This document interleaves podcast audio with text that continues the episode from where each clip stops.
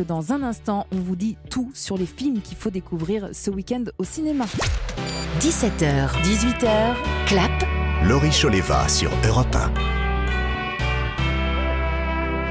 Vous êtes toujours à l'écoute de Clap, votre émission cinéma sur Europe 1. Alors, quel film allez voir ce week-end au cinéma? Vous ne savez pas, on vous dit tout.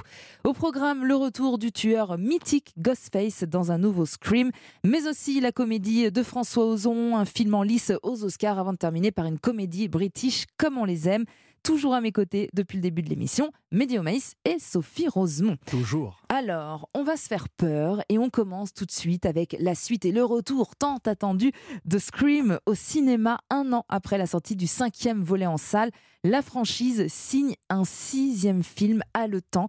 Fini la mythique ville de Woodsboro, le tueur Ghostface débarque à New York, waouh, pour euh, traquer la nouvelle génération, mais aussi l'infatigable Gail Weathers, toujours interprété par Courtney Cox, qu'on aime tant. Il est différent des autres Ghostface.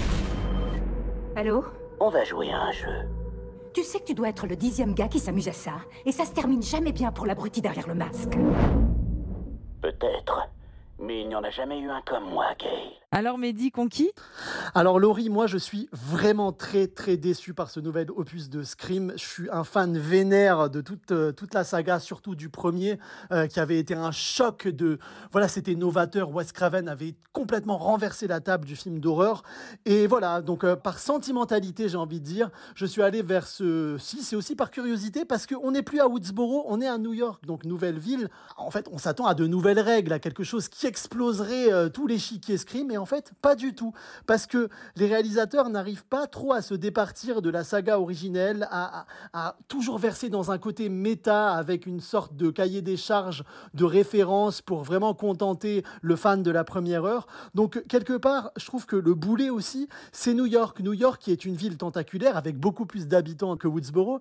Et forcément, bah, ça fait tâche parce que les crimes sont beaucoup moins plausibles. C'est-à-dire c'est quand même beaucoup plus compliqué de rendre plausible un crime dans un appartement de 50 mètres carrés avec un tueur qui est, qui est caché dans l'autre pièce, mais qu'on n'entend pas au téléphone. Je veux dire, c'est complètement dingo. Voilà, donc passer, passer ces incohérences et, j'ai envie de dire ces, ces grandiloquences meurtrières et, à dormir dehors, euh, je trouve que le film, en termes de scénario, est vraiment pas réussi.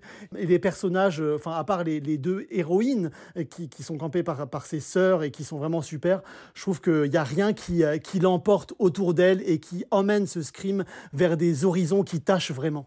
Eh bien, on va écouter tout de suite les réactions du public. Bah, moi j'ai adoré en fait avec le premier et le deuxième, c'est vraiment euh, mes trois préférés en fait maintenant. Une bonne réussite quoi. Franchement, il était incroyable le film. J'ai aimé aussi le film. Il y a eu un bon retournement de situation, je trouve. On s'y attend pas et il y a eu des moments où j'ai eu un peu peur, mais il est plus gore qu'effrayant. J'ai beaucoup aimé bah, l'évolution au niveau de, de l'histoire, hein, même s'il y a l'absence de l'héroïne principale. Enfin, j'ai trouvé bien mieux rythmé que le précédent. Bah, moi j'ai bien aimé franchement. Il y a des moments où on sursaute, mais ça fait pas peur en fait. C'est juste euh, bah, scream screamer quoi. On continue avec une comédie pétillante sur euh, un meurtre, sur euh, des femmes également. On en parlait la semaine dernière en compagnie euh, de François Ozon. Ça s'appelle Mon crime avec un casting 5 étoiles. Isabelle Huppert, Nadia Tereskevich, Rebecca Marder, Fabrice Lucchini ou encore Danny Boone et bien d'autres. Film adapté d'une pièce de théâtre qui se passe en 1935. C'est moi une bonne nouvelle Monsieur Montferrand est mort. Il a été assassiné. Monsieur Montferrand m'a sauté dessus. Enfin, mademoiselle. Alors c'est moi. Vous avouez, je suis le plus heureux des hommes. Décidément, ton crime fait des miracles. Bonjour mes poupées Pour mademoiselle Verdier Quoi Je crois que mon crime est en train de tourner la tête de toutes les femmes. François Ozon qui était euh, notre invité la semaine dernière et Isabelle Huppert qui était euh, notre invitée il y a deux semaines. Sophie, Mehdi, vous avez très envie de nous en redire un mot? Quel film jouissif, hein. vraiment, il n'y a pas d'autre terme. C'est-à-dire que c'est, il y a déjà toutes ces actrices extraordinaires. Nadia Tereskevich, on la félicite encore pour son César. Rebecca Marder, Isabelle Huppert, évidemment toujours exceptionnelle. Je sais que vous n'allez pas me contredire, Laurie. Et puis euh, ces dialogues très affûtés, c'est très théâtral. Bon, on avait déjà vécu ça avec Ozon, notamment Mi Femmes, mais là, il, est, il se calque vraiment sur ce qu'on appelle la screwball comédie. C'est-à-dire ces comédies américaines où tout allait très très très vite dans les années 30, 40 et où on s'amusait beaucoup, mais où le propos était beaucoup beaucoup plus malin et où surtout les femmes avaient du pouvoir. Et une fois encore, François Ozon montre qu'il a un regard qui fait des femmes actrices non pas des objets mais des véritables mmh. sujets.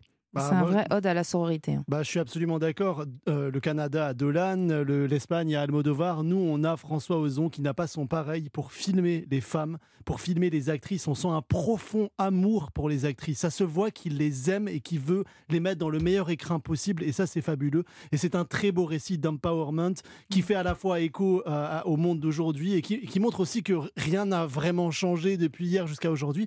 Et non, moi, j'ai complètement marché parce qu'il y a toujours un humour salvateur qui met de la légèreté dans tout ça, tout en étant très sérieux.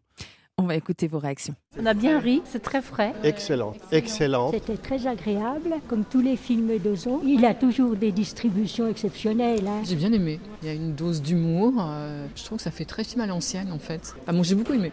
On parle maintenant de euh, Women Talking, nommée aux Oscars. Un jour en 2010, les femmes d'une communauté vivant recluse se réunissent dans une grange pour discuter de leur avenir. Depuis toujours, les hommes de la colonie les violent et les agressent. Mais c'en est trop, alors elles sont face à un dilemme, rester et accepter, se battre ou alors fuir. C'est féministe, poignant et intelligent. Ça fait partie de notre foi de pardonner. Nous serons contraintes de quitter la colonie si nous ne pardonnons pas à ces hommes.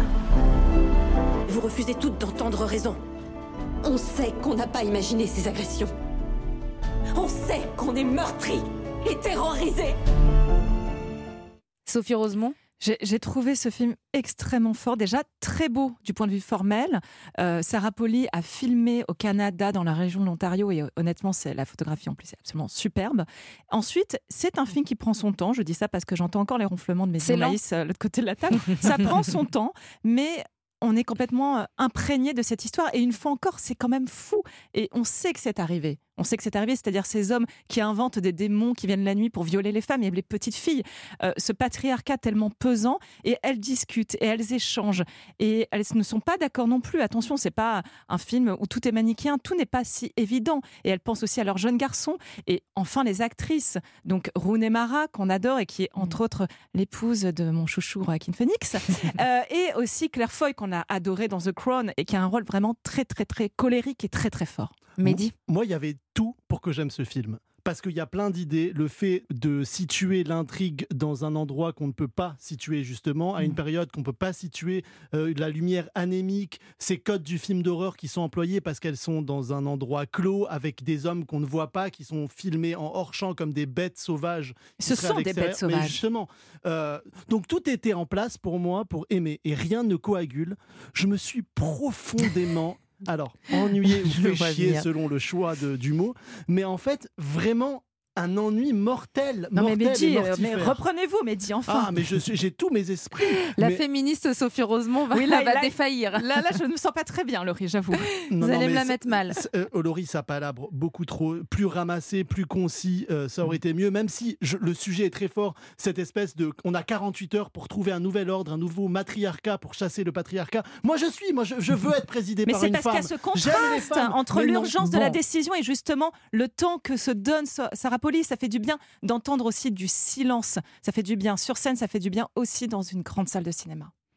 On ne vous mettra pas d'accord, mais l'amour dans tout ça, Sophie. Ah, hein l'amour dans tout ça. bah là, La là. transition est toute Il y a trouvée. beaucoup moins de silence Bah dans l'amour oui. dans tout ça. ça Vous vouliez ça nous, nous parler de, de cette comédie romantique Eh ben, j'ai un coup de cœur pour cette comédie romantique british, mais qui se passe aussi quelque part euh, dans les territoires de Bollywood, qui raconte un mariage arrangé et deux jeunes gens. Est-ce que oui ou non, ils vont finalement céder à cet amour qui ne les réunit pas? Il y a Emma Thompson qu'on adore. C'est frais, ça va très vite. C'est voilà, ça va beaucoup plaire à Midi au maïs, et euh, c'est aussi très sentimental. C'est déjà la fin de ce clap. Merci à tous les deux. Aujourd'hui, nous recevions Géraldine Nakache pour un film poignant, Toi non plus, tu n'as rien vu, que vous pourrez découvrir au cinéma mercredi prochain. Tout de suite, vous avez rendez-vous avec Pierre de Villeneuve pour Europe 1 soir. Moi, je vous donne rendez-vous la semaine prochaine pour un nouveau clap et nous serons en compagnie de Jean Dujardin. D'ici là, continuez d'aller au cinéma et très bon week-end à vous à l'écoute d'Europe. Europe 1, 17h, 18h, clap. Laurie Choleva.